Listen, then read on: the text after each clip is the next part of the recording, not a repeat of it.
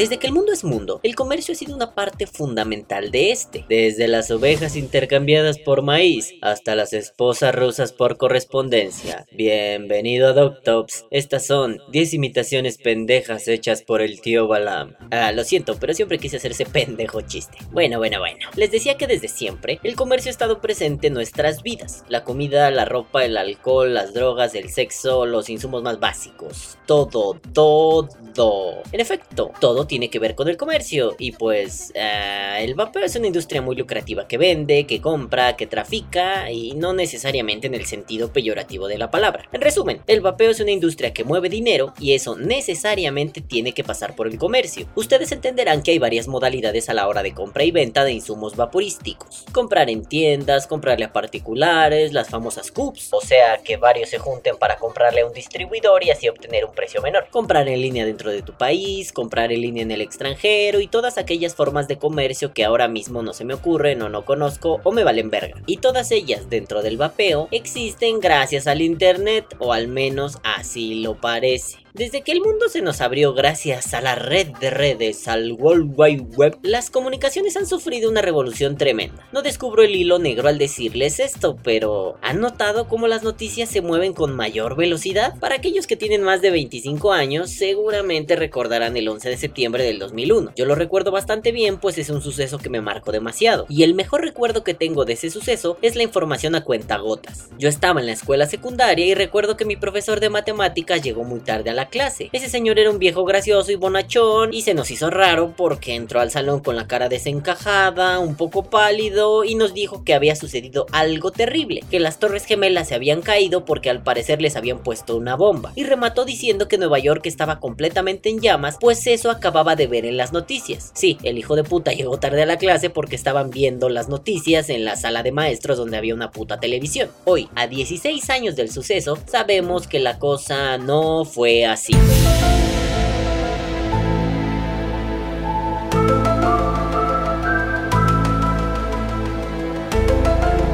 Sobre todo, me sorprende lo lento que la información circulaba por aquellas épocas. Basta con poner de contraejemplo los sucesos ocurridos en las Ramblas, en Cataluña el 17 de agosto del 2017. Unos minutos después de acaecido el lamentable suceso, el lamentable ataque, en México ya teníamos información acerca de lo ocurrido. ¿Se dan cuenta? Hace 16 años tardamos horas en saber qué había pasado. Hace unos meses nos enteramos de volada. Ello me indica que el internet nos ha abierto una gran puerta, una puerta maravillosa maravillosa. Podemos saber lo que sucede a lo largo y ancho del mundo en un par de minutos. Supongo que ello nos hace un poco tarados y asustadizos, pero no deja de ser sorprendente que uno pueda saber en qué parte del universo conocido se encuentra el puto rollo de cantal que pediste a Kuala Lumpur o, o algo, no sé, todo esto en tiempo real. Entonces no solo se trata de la información, sino de las comunicaciones en general.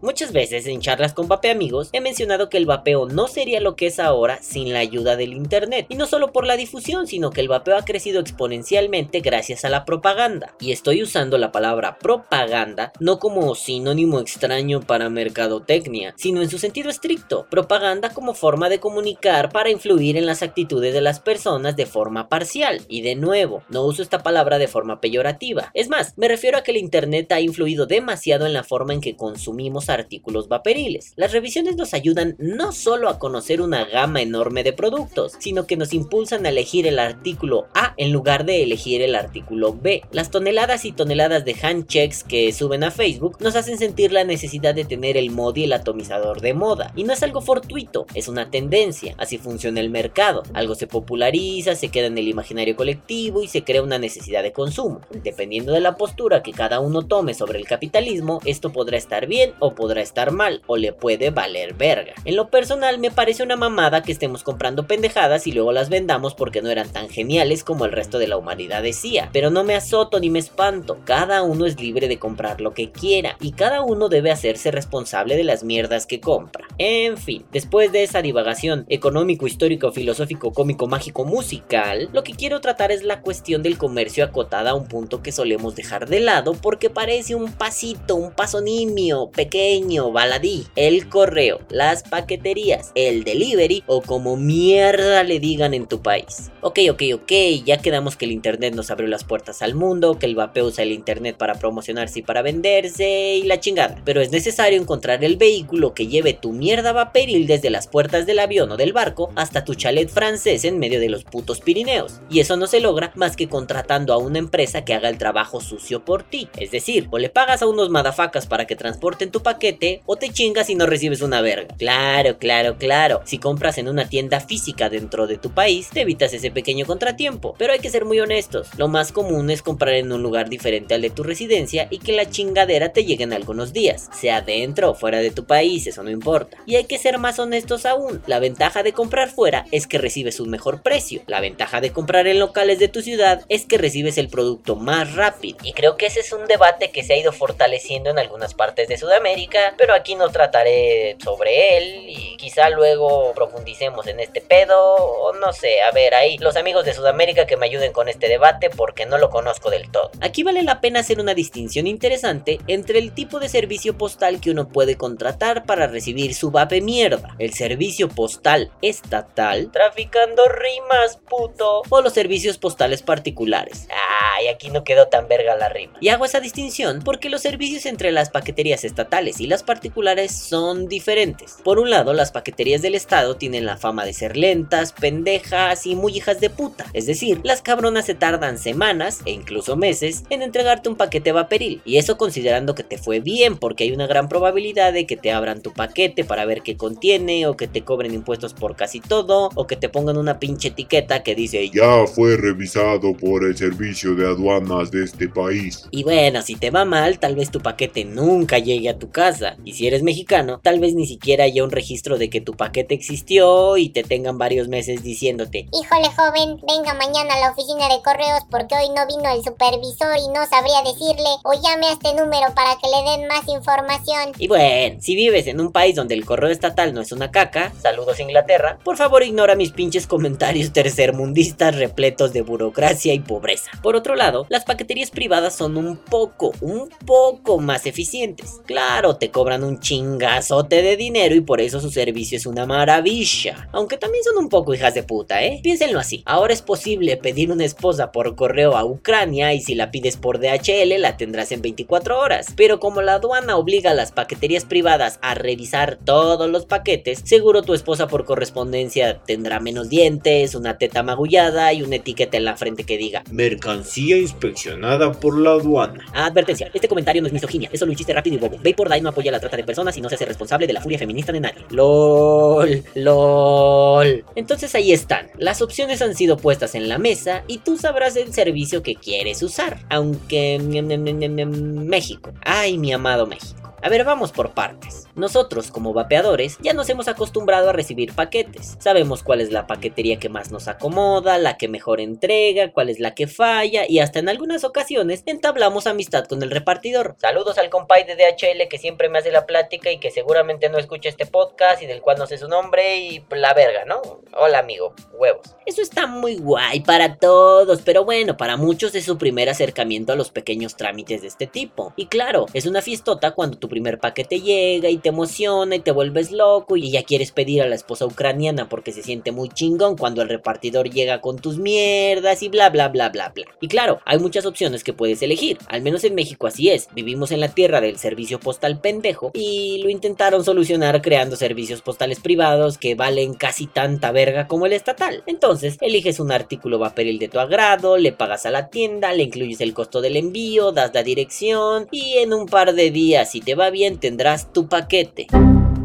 No, no, no, no, de esos paquetes no, porque son artículos prohibidos. Ah, eso me lleva a pensar. El vapeo también es un artículo prohibido. Hmm, Mmm. Ay, sí, aquí ponga su pinche expresión de tristeza más común. Eh, Desafortunadamente en México, y por lo que tengo entendido en otras partes de Latinoamérica también, los artículos de vapeo no son artículos permitidos. En parte por aquello de las regulaciones que supuestamente prohíben vapear y que alguien los transporte y bla bla bla bla bla. Y digo supuestamente porque tampoco es que haya una ley que lo prohíba expresamente, al menos no en México. Puras ambigüedades que no valen verga y ya lo he dicho en otros lugares. En parte también hay problemas porque una de las políticas de muchas paqueterías es no enviar líquidos porque pueden ser inflamables. Y bueno, no es que un e-liquid sea inflamable, pero dudo que DHL, DHL pues, saque un mechero para verificar si una gotita de tu líquido favorito se incendia o no. Ellos prefieren decir, No, no puedo enviar eso. también es cierto que la cuestión de las baterías es un poco complicada. En algunos lugares se ponen muy especialitos cuando se trata de transportar baterías 18650 y casi todas las paqueterías ponen muchos peros a la hora de transportar baterías lipo o de ion de litio, entonces pues ah, nos la pelamos con ambas manos. Y tampoco es su culpa, no es solo por ser hijos de puta. Yo soy muy fan de ver un programa que se llama Catástrofes Aéreas o Mayday o aviones que chocan en el aire y buscamos el motivo en este programa pendejo. Entonces, en alguno de tantos capítulos que vi durante alguna temporada, uno de los casos que más me impactó es el de un avión que iba así volando muy alegre por la vida, pero llevaba baterías en el contenedor de carga y pues por la buena de Dios, por los cojones de Satanás o como le quieran llamar, una de las pinches baterías así misteriosamente se ventiló y reacción en cadena y el avión se fue a la puta. y voló. Y me hizo volar. Y yo volé de él. Y su moto se fue a la puta. Y a pesar de todo esto, los vapeadores, las vapeadoras y las tiendas de vaporizadores y las tiendas de vaporizadoras nos las hemos ingeniado para hacer envíos. Por ejemplo, hace unos días un amigazo que iba a mandar unos líquidos me contó que al ir a dejar su envío a cierta famosa paquetería, ay, a quien quiero engañar era DHL, tuvo algunos problemas con el embalaje y no le quedó de otra más que sacar los líquidos para poder acomodar todo. Ante la pregunta curiosa de los empleados de la paquetería sobre los líquidos, mi amigo tuvo a bien responder que eran líquidos para enfriar CPUs y dio la explicación más graciosa que he escuchado en mucho tiempo. Estos líquidos sirven para enfriar CPUs. Sí sabes que hay CPUs que se enfrían con líquidos, ¿no? Y los empleados con cierta perplejidad le dijeron que sí. O sea, los cabrones mentían para no quedar como unos pendejos ignorantes. E incluso le preguntaron a mi amigo si podían ponerle esos líquidos al monitor de la computadora para enfriarlo. Mi amigo casi se caga de la risa y amablemente les explicó que no, que la cosa no funciona así. Después de eso no hubo mayor problema y pudo realizar el envío con toda tranquilidad. Lo que más me sorprende es que los empleados no se dieran cuenta del apestadero de esos líquidos. Sí, sí, son muy olorosos. Entonces, ¿qué pedo, no? Pero bueno, está bien. Bendita desinformación. O, o algo. LOL. Pero también es cierto que las paqueterías son muy hijas de la chingada, como ya dije un poco más atrás, en algunas ocasiones. Como cuando los bastardos de DHL trataron con el culo unos líquidos que me mandaron y me arruinaron una botellita de 30 mililitros. Sí, quedó hecha mierda. O cuando los bastardos de Red Pack me quisieron hacer perdedizo un mod, pero la hice de pedo muy cabrón, empecé a reclamar y solo así me entregaron mi pobre minikin. Y ojo, eso me llevó a investigar varias cosas. Eh, por ejemplo, en la Procuraduría Federal del Consumidor, que es una institución mexicana que se supone protege a los compradores, y para mi sorpresa me dijeron que como yo no contraté el servicio con la paquetería, pues pues me la pelaba porque no podía reclamar. El único que podía hacer show era el vendedor, pues él fue el que solicitó el servicio. Obviamente no iba a quemar al vendedor diciendo que me había vendido cigarros electrónicos, pero en resumidas cuentas terminé regañado por una señora de dicha institución que me decía que tal vez el vendedor me había estafado y terminé con un cachote de caca en la boca, pues no podía reclamar, ni quejarme, ni nada. Otra de las cosas que investigué con un repartidor muy amable de DHL que conozco, no el mismo que me entrega mis líquidos y mis mierdas vaporéticas, es que algunas paqueterías se han ido a la mierda de forma épica porque los repartidores tienen la bonita costumbre de robar. Sí, sí, él me dijo que trabajó en una paquetería que se llamaba Multipack, que después fue absorbida por FedEx, de la cual ahorita tiraré mierda, y que él renunció a esa paquetería porque le parecía bastante mierdoso que de pronto salieran a ruta de reparto y el repartidor con el que trabajaba, que conducía la camioneta, le dijera que se fueran a desayunar y se iban a desayunar dos tres horas y que cuando ya estaba por terminar su turno, en lugar de apurarse a entregar los paquetes faltantes, lo que hacía este compadre era robárselos. Entonces el amigo repartidor decidió renunciar, se mudó a DHL, fue muy feliz y bla bla bla bla. Y por ejemplo, ¿qué pasa con FedEx? FedEx tiene fama de ser una gran paquetería a nivel internacional, que ya se nos olvidó que Tom Hanks sobrevivió con Wilson gracias a las mierdas que FedEx entregaba. Oh my god. Bueno, pues aquí en México FedEx tiene fama de ser una caca con pelo. Sí, sí, a mí me pasó, no con artículos vaporiles, que alguna vez FedEx intentó robarme. Y de hecho lo hizo. Les explico. Durante muchos años coleccioné muñequitos Playmobil. Seguramente los conocen, si no ahí está Google. Y en algún momento me entró la fiebre de vender Playmobil. Sí, ya saben que yo vendo todo, exceptuando mis nalgas, pero vendo casi de todo. Entonces pedí a una tienda muy famosa, ah, Walmart, un bonchecillo, un paquete de Playmobil. Estaban tremendamente baratos y pedí muchos. Claro, en vez de ir a la pinche tienda y comprarlos ahí, dije, ah, que me los manden a mi casa. Claro que sí, esto es más fácil. Entonces los pedí, me los mandaron por FedEx y todo parecía resultar bien. Así estuve esperando el paquete, en internet decía que llegaría tal día y ese día pues no estuve del todo atento. Entonces, en la página de internet, los repartidores pusieron que no había nadie en el domicilio. Hasta cierto punto no me enfadé porque pues sí, estaba en la pendeja. Mm, Tal vez no les abrí la puerta, tal vez me fui a cagar, tal vez me fui a conquistar Babilonia, no lo sé. Entonces, pues fui, reclamé, les dije por teléfono, oigan amigos, por favor, mándenme mi paquete, sí voy a estar aquí. Se comprometieron a llevarlo al día siguiente. Y al día siguiente me puse a esperarlo sentado en la puerta, literalmente. Todo el puto día, desde las 9 de la mañana hasta las 8 de la noche, estuve sentado cerca de la puerta. Y volvió a pasar lo mismo. Dijeron que habían venido a mi domicilio y eso no había sido cierto. Volví a reclamar por teléfono y pues la señorita dominicana que me atendió desde el call center de FedEx me dijo que no me preocupara, que al día siguiente sin ningún problema iban a estar ahí. Cometí el error de confiar en ella y pues pasó lo mismo. Estuve sentado en la puta puerta, ahora con el detallito de poner mi cámara web a grabar todo el puto día y pues no, no llegaron. Bueno, pues después de eso me puse muy loco, los amenacé, les reclamé, les dije que tenía un video las 24 horas del día, ellos me dijeron que habían pegado un anuncio, les pasé un extracto de video por correo y me dijeron que pues tenía que hablar con la tienda. Me comuniqué con Walmart y Walmart me dijo, Mira, pendejo, en resumen te vas a picar el hoyo. ¿Por qué? Porque no te vamos a devolver una verga. entonces dije que me iba a ir a quejar ante la Procuraduría Federal del Consumidor y ante esa amenaza me dijeron, Bueno, bueno, bueno, bueno, nene, te vamos a reembolsar la mitad de lo que pagaste. oye, ¿y el envío? Ah, te comes una caca porque eso es pedo de FedEx. Entonces decidí dejarlo así. Los cabrones de Walmart me reembolsaron el 99% de mi dinero. Sí, sí, se quedaron como unos 10 o 20 pesos mexicanos, un dólar más o menos. Y pues ya, decidí no volver a pedir nunca nada a través de FedEx porque son un mojón con patas. También recuerdo cuando otra paquetería me hizo un pedo porque han marcado mi zona como un lugar de alto riesgo. Chingas a tu madre esta feta.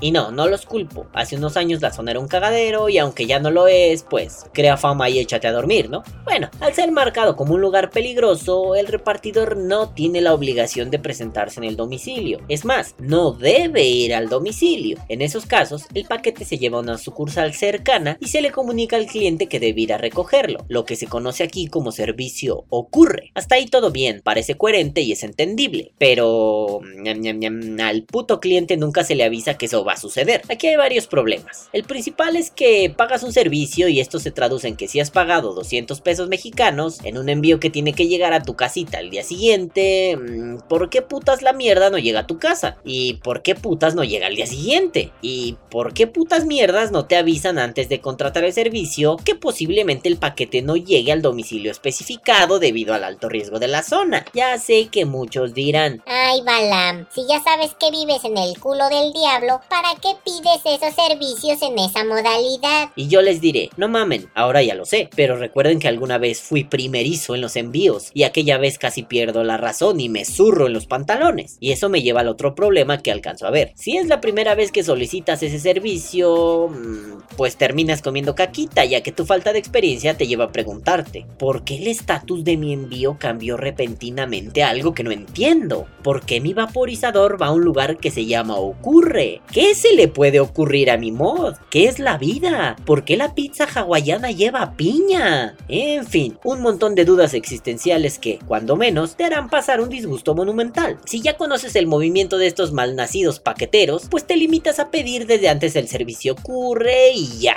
todo tranquilo, vas a tu sucursal, llevas tu carnet de identidad y bla bla bla bla bla, se acabó, qué bonito. Bueno, pues el caso es que yo estaba consciente de ese problemilla, pero de pronto la bendita paquetería comenzó a traerme mis cositas.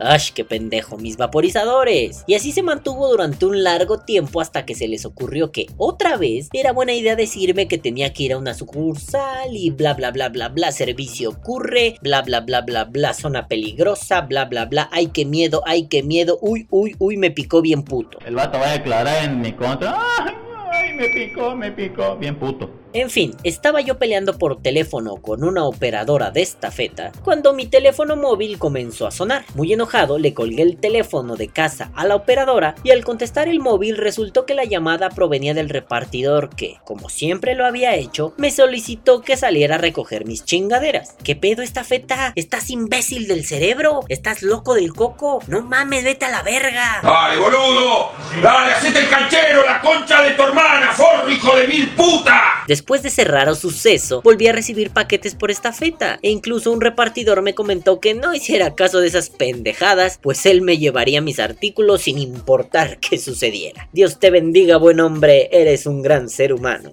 Y es que, a ver, en realidad estos cabrones te tienen agarrado de los huevos. Por un lado, no puedes reclamar a gusto porque estás enviando artículos que técnicamente no puedes enviar. Por otro lado, estás pagando tarifas un poco injustas. Y aunque se enojen y digan que no, la tarifa no es justa en comparación con los errores y las falencias de los pinches servicios que ofrecen. Sí, aunque haya gente que diga que todo les ha salido maravilloso. am, también habemos muchos que en cada envío sufrimos las de Caín y se vuelve un suplicio y oh Dios mío, ya llévame porque esto es una mierda. Entonces, ¿cómo reclamas si estás enviando mamadas que supuestamente no debes enviar? Un amigo me decía de forma muy exagerada. No mames, es como si un pinche terrorista se quejara porque le enviaron mal sus explosivos. Y bueno, la cosa no es así. No podemos comparar un pinche e-liquid de sandía con una bomba. Pero creo que el punto queda ligeramente clarificado a pesar de que la analogía de mi camarada es pésima. Este mismo camarada me comentaba que mm, sus informantes, por decirlo de alguna manera, le comentaron que el problema con las paqueterías es que había negocios turbios, del tipo el señor estafeta, el señor Red Pack, el señor Multipack, el señor lo que quieras, tiene un primo cuyo vecino, cuyo amigo, cuyo no sé quién es secretario de comunicaciones y transportes en México. Entonces, pues tienen ahí algunos apaños, unas, unos tratillos sucios, por lo cual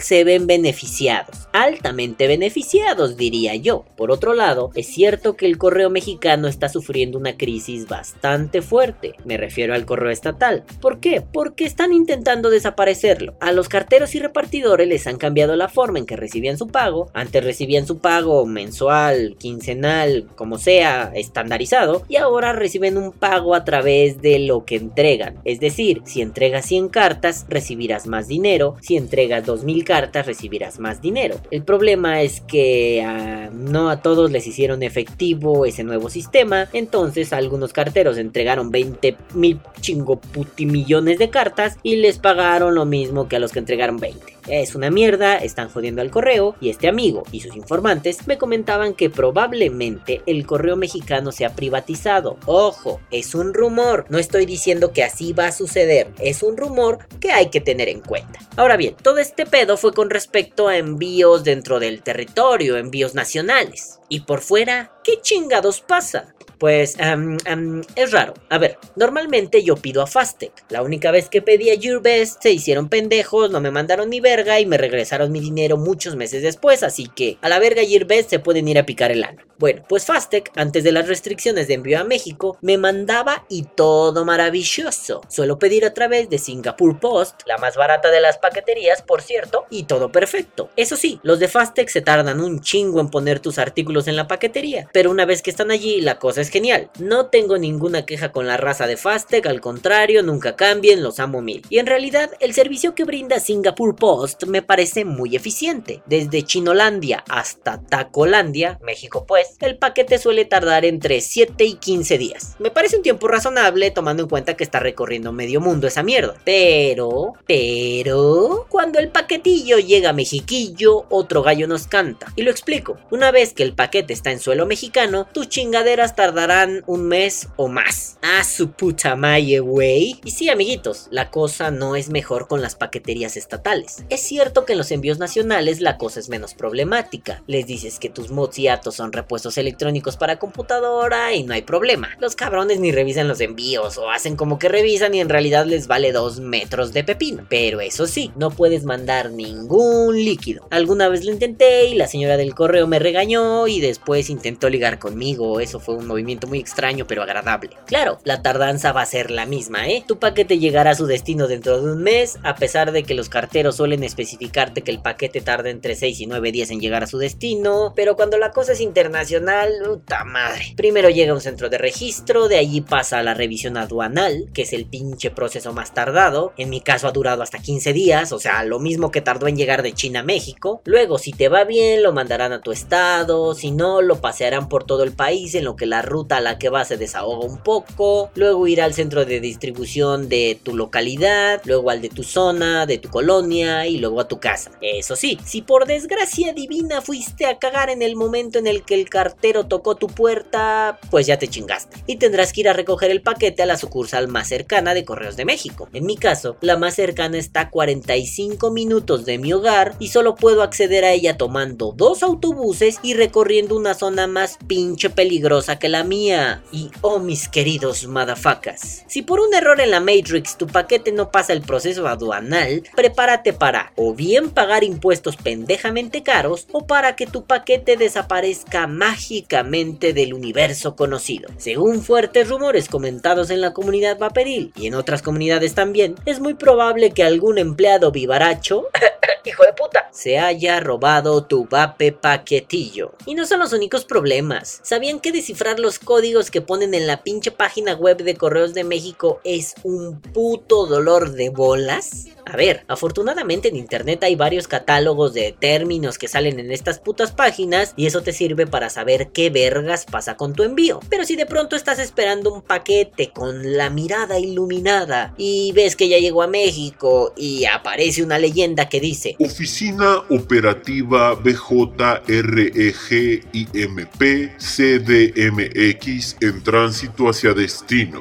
no te queda de otra que poner cara de no putas vergas mames pinche madafaca infeliz desgraciado caraculo que está pasando. Permítanme ser insistente en un punto. Considérense afortunados si son de México, reciben algo por correos de México y el estatus de su envío se actualiza con cierta regularidad. Lo digo porque esa pinche página de internet es lenta como el infierno y cuando logra cargar no hay garantía de que el estatus de tu envío esté actualizado y y pues basta con decirles que una vez estaba checando un envío que venía de China y la página me decía que la mierda esa, que creo que era un mod, todavía estaba en la aduana esperando a ser revisada. Puse cara de ah, vale verga, pero graciosamente mientras revisaba este pedo, el cartero tocó mi puerta, me entregó mi mod, nos dimos un prolongado beso y nos casamos. Ah no, solo me entregó el mod y le pregunté acerca de la chingadera que acababa de pasar. Querido señor cartero, ¿por qué putas en la página de la institución que usted representa el día de hoy hay información desactualizada? Actualizada. Ante tal cuestionamiento, el amable hombre se limitó a decir con una sonrisa medio malévola. Porque los que actualizan los datos son una bola de pendejos, no les hagas caso.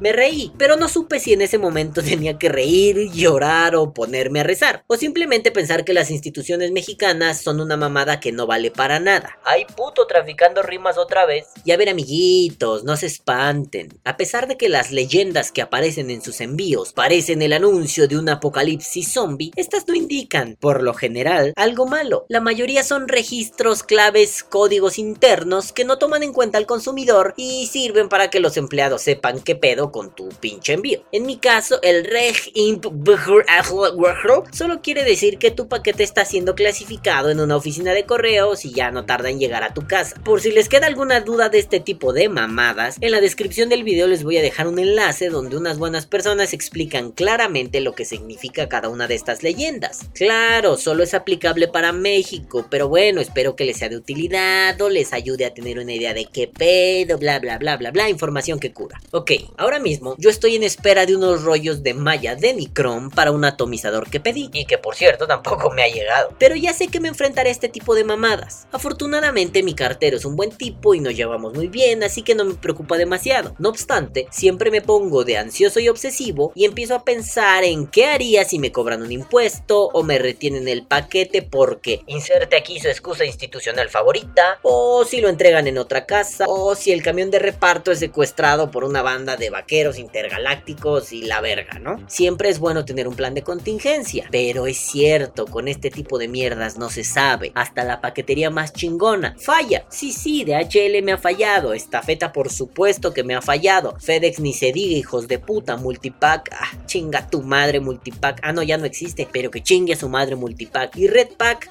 ah, me voy a limitar a no decir nada de esos hijos de toda su reputísima asquerosa madre. Pero bueno, Correos de México casi siempre me ha funcionado bien, eh, casi siempre tarda un chingo, casi siempre deseo que se los coman los putos lobos. Aunque es cierto, hay personas a las que los envíos les salen maravillosos, sus paquetes llegan sin problema, el cartero llega con una copa de champagme y les da un beso en la frente. Que bueno, no todos tenemos la misma suerte, no se preocupen, no pierdan la razón si ustedes son de los pendejos que, como yo, les va mal en casi todos los envíos. No me queda de otra más que desearle suerte con sus chingaderas vaporéticas que vienen en camino y esperar que no terminen agarrándose a chingazos con algún empleado de alguna paquetería, con algún incompetente que no sabe más que apretar un par de teclas o con cualquier hijo de puta que quiera retenerle su envío, ya sea por una paquetería estatal o por una paquetería privada. Que viva el vapeo.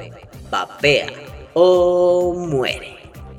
Este podcast ha sido traído a ustedes gracias a Horny Vapors y no empiecen a chupar la pija con los patrocinios, mejor escuchen este podcast de acá arriba en donde hablo sobre ello, pues estos compas no solo han patrocinado el desvergue vaporil de hoy, sino que sin el equipo de Horny Vapors este podcast nunca hubiera existido. O sea, no se me había ocurrido hablar de esto, no mamen. Y esos grandes camaradas me dieron la idea. O sea que sin ellos yo no estaría vapeando Heisenberg y Pinkman, ni me estaría cagando encima de las paqueterías. Oh my fucking god. Y por cierto, saludos a mi querido grandísimo Víctor y pues ahora sí, pueden llegarle a la verga, lléguenle a la chingada, la misa terminado, lol.